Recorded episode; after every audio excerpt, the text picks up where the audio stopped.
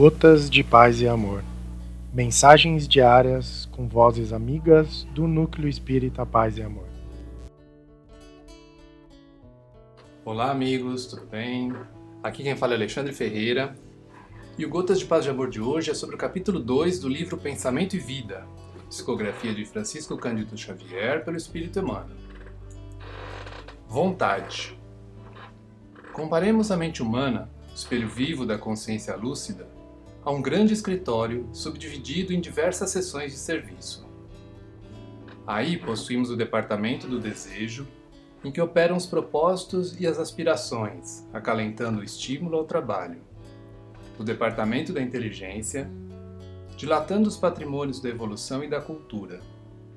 O departamento da imaginação, amealhando as riquezas do ideal e da sensibilidade.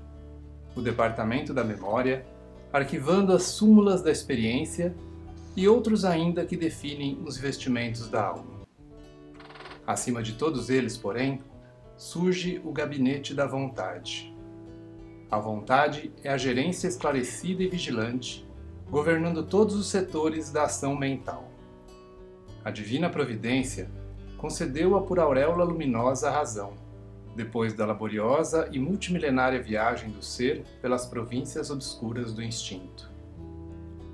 Para considerar-lhe a importância, basta lembrar que ela é o leme de todos os tipos de força incorporados ao nosso conhecimento.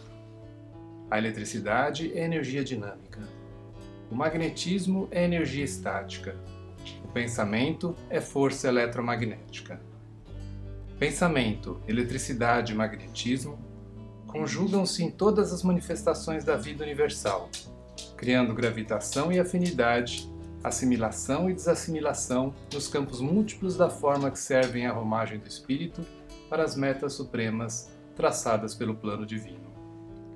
A vontade, contudo, é o impacto determinante. Nela dispomos do botão poderoso que decide o movimento ou a inércia da máquina. O cérebro é o dínamo que produz energia mental segundo a capacidade de reflexão que lhe é própria. No entanto, na vontade temos o controle que a dirige nesse ou naquele rumo, estabelecendo causas que comandam os problemas do destino. Sem ela, o desejo pode comprar ao engano aflitivos séculos de reparação e sofrimento. A inteligência pode aprisionar-se na enxovia da criminalidade. A imaginação pode gerar perigosos monstros na sombra e a memória, não obstante fiel à sua função de registradora, conforme a destinação que a natureza lhe assinala, pode cair em deplorável relaxamento. Só a vontade é suficientemente forte para sustentar a harmonia do espírito. Em verdade, ela não consegue impedir a reflexão mental quando se trata de conexão entre os semelhantes, porque a sintonia constitui lei inerrogável mas pode impor o jugo da disciplina sobre os elementos que administra, de modo a mantê-los coesos na corrente do bem.